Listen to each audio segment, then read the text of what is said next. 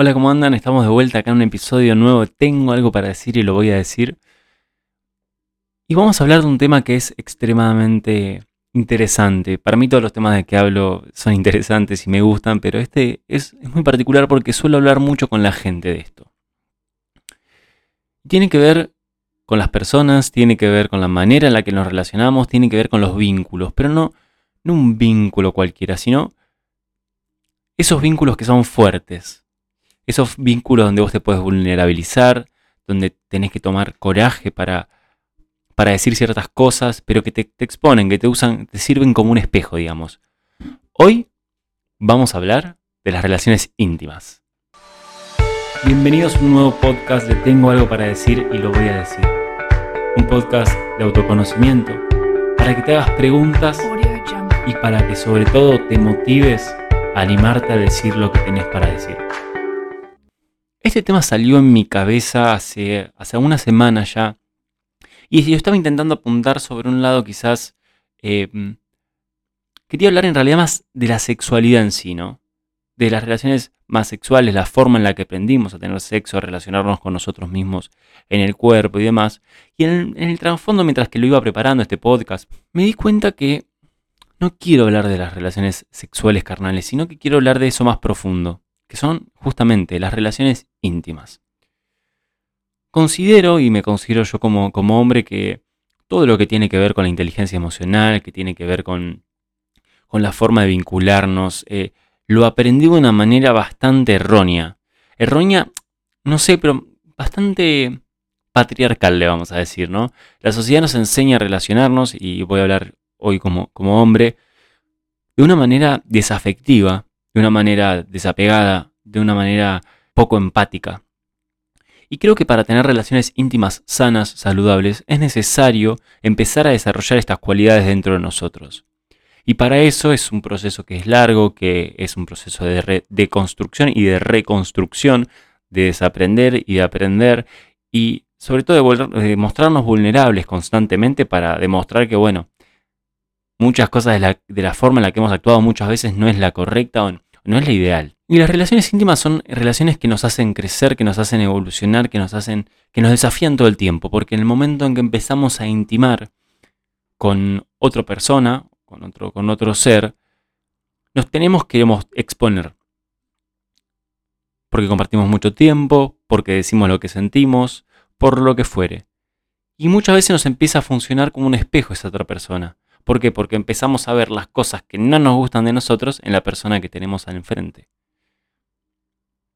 Y eso es re loco, porque a veces es difícil aguantar eso, que en cierto punto haya algo o alguien con quien te estás relacionando que te esté mostrando constantemente las cosas tuyas que vos no querés ver. Y requiere muchísima, muchísima valentía mirar a los ojos a esa persona y seguir intentando. Obviamente que hay una diferencia entre una relación íntima sana y una tóxica. Está más decirlo, ¿no? Una relación íntima sana reconoce que muchas veces la otra parte te hace de espejo y aprendes a actuar de una manera empática. Escuchas lo que te dice, lo procesas y das tu opinión intentando siempre llegar a un consejo, un consenso de aprendizaje. Porque las relaciones íntimas en conjunto buscan aprender. Por eso para tener relaciones sanas es muy importante la comunicación, que eso creo que la mayoría lo sabe, pero que poca gente pone en práctica. Poca gente se pone a escuchar de una manera activa, poca gente intenta escuchar de la manera más objetiva posible. Y hace poco me dijeron una técnica para no tomar las cosas personal, porque justamente cuando vienen y te dicen, che, me molesta que hagas esto, o, te recalcan cosas que, quizás eh, tenés que mejorar, te lo tomas personal. Y es lógico que te lo tomes personal, porque bueno, te están hablando a vos. Pero en realidad no, porque a veces esa misma persona se está hablando a sí misma, porque justamente está reflejando en vos. Entonces, qué sé yo, llegas un día tarde, una, llegas tarde del trabajo, estás un poco estresado, te peleaste con alguien, lo que fuere, y le escupís a la otra persona ese enojo, a tu pareja, ¿no? En el caso que no tengan una relación de buena comunicación tu pareja se va a pensar que estás enojado con ella, que, que por alguna u otra razón algo que hizo le molestó, o vos le recalcás algo que, le molestó, pero en realidad no es eso lo que realmente te preocupa. y empieza un conflicto que en realidad no tiene nada que ver con los dos. Entonces, ahí ambos ah, tienen que hacer un trabajo, ¿no? El que llega, el activo, el que viene y, escupe ese enojo, primero no tiene que escupir. Tiene que venir y ser sincero con lo que le pasa, reconocer lo que, lo que siente y decir, che, hoy me enojé en el trabajo, estoy medio ortivado, te pido perdón. Así que si estás del otro lado y te molesté o te, te trato mal, te pido disculpas. Eso se necesita un gran reconocimiento de uno mismo y de cómo se siente para poder expresarlo de una manera correcta, ¿no? Y eso es algo que muchas veces los hombres, en realidad la sociedad patriarcal, lo voy a decir, no nos ha enseñado a trabajar de esa forma. Y el que recibe tiene que reconocer a, la otra persona y reconocer que quizás está rara o lo que fuere y no tomárselo personal. Y la técnica que aprendí para esto es sacarle el me a lo que te está diciendo. Me gritó sin un porqué. Gritó sin un porqué. Le sacamos el me y es gritó. De esa manera despersonalizamos el mensaje y estamos viendo objetivamente que la persona que está enfrente está gritando. Si nos ponemos objetivos te das cuenta que no hay nada por la razón por la cual grite y te das cuenta que es algo de la otra persona. Y de esa manera las, las dos partes van trabajando en sí mismas por ir reconociendo al otro empatía y reconocerse a uno mismo registro de nuestras emociones.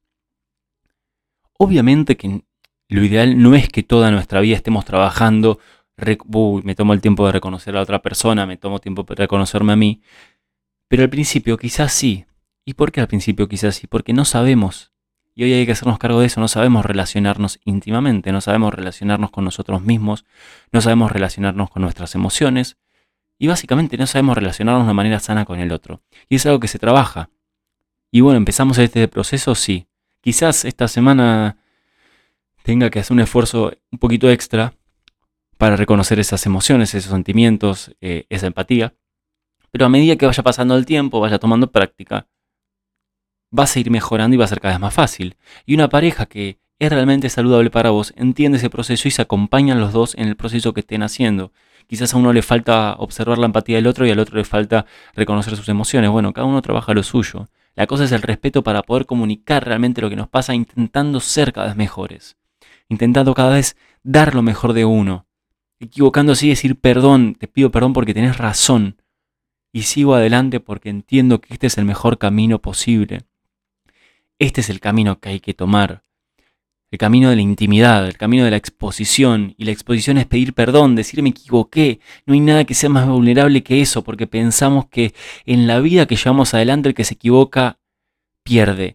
Y el que se equivoca gana porque aprende, porque se vulnerabiliza, porque se, se anima a abrirse, se anima a mostrar lo que le pasa y mostrar sus debilidades. Y eso es ser vulnerable y ese es la mayor, el mayor poder que podemos tener. Porque de esa manera generamos la mayor empatía, generamos el mayor impacto. Es un trabajo que es difícil, pero que está buenísimo. Y hay maneras de trabajarlo no solo con el otro, sino con uno mismo. Y ahí es donde quiero llegar y por eso hoy hablé de la sexualidad. Hay que aprender a conocernos a nosotros mismos. ¿Cuándo fue la última vez que te miraste un espejo? Sin sentido, sin ninguna razón, simplemente observándote.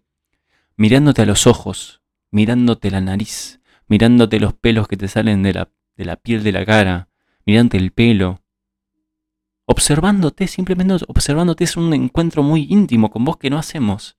Y ni hablar si lo haces desnudo. Es una locura. Te empezás a observar, te empezás a conocer, empezás a reconocer lo que te pasa, lo que sos vos.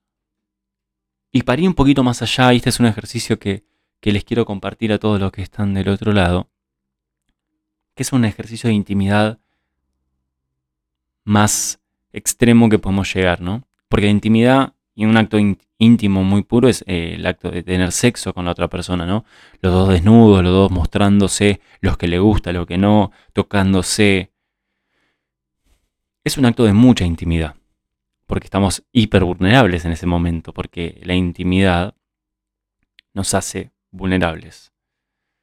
Entonces, ¿de qué manera podemos trabajar desde ahí con nosotros mismos? Obviamente que con tu pareja ya el hecho de poder conectarte, decirte lo que te gusta, lo que no y demás, genera un mejor vínculo, una mejor relación íntima. Estamos todos de acuerdo con que el sexo es mejor cuando la conoces a la otra persona, ¿no? A medida que vas conociendo lo que le gusta, lo que no, van aprendiendo juntos, esa relación sexual se vuelve mucho mejor y se disfruta más, porque hay más intimidad, justamente. Pero bueno, esa falta de intimidad que tenemos para con el otro es porque nos falta la intimidad con nosotros mismos. No somos íntimos con nosotros mismos. Nuestra educación sexual siempre fue muy precaria. A los hombres nos enseñaron que para masturbarse tenías que, que agarrarte el pene y simplemente agitarlo y, y no pensar en lo que te gusta y lo que no. No se trata de acariciarlo, de tocarte quizás el pezón, de, ver qué parte del cuerpo te gusta que, que es más sensible que otra y generarles una experiencia. No, nos enseñaron que era ver porno, ver un acto sexual que es completamente irreal porque son dos personas golpeándose entre sí los genitales, que, dura, que tienen miembros gigantes, que tienen cuerpos exorbitantes que no son reales y encima que duran el acto sexual horas. Eso no es real. Y nosotros nos chipeamos para que eso suceda en cierta manera así. No es así. Hay que conocerse, tengo que conocerme a mí mismo, eso es mi intimidad. Soy íntimo conmigo mismo. Y está buenísimo y hay que empezar a hacerlo desde otro lugar y tomártelo, es un momento para vos, para tu propio disfrute. Y cuanto más te conozcas, después cuando tengas intimidad con otra persona va a ser mejor. Porque ahí vas a llegar a un estado de clímax mucho más alto. Y lo mismo las mujeres, yo de ese tema no voy a hablar tanto porque no lo conozco. Pero la realidad es que con la mayoría de las mujeres que hablé me dijeron que a veces no saben lo que le gusta y lo que no. A veces no saben qué punto le gusta que le toque y no. ¿Por qué? Porque falta una exploración sexual muy grande.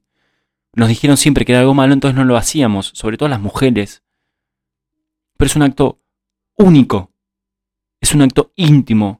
Y es un acto poderoso porque nos empodera, nos hace sentir bien, nos da placer y nos damos cuenta que nosotros mismos tenemos el placer y la fuerza para hacernos bien.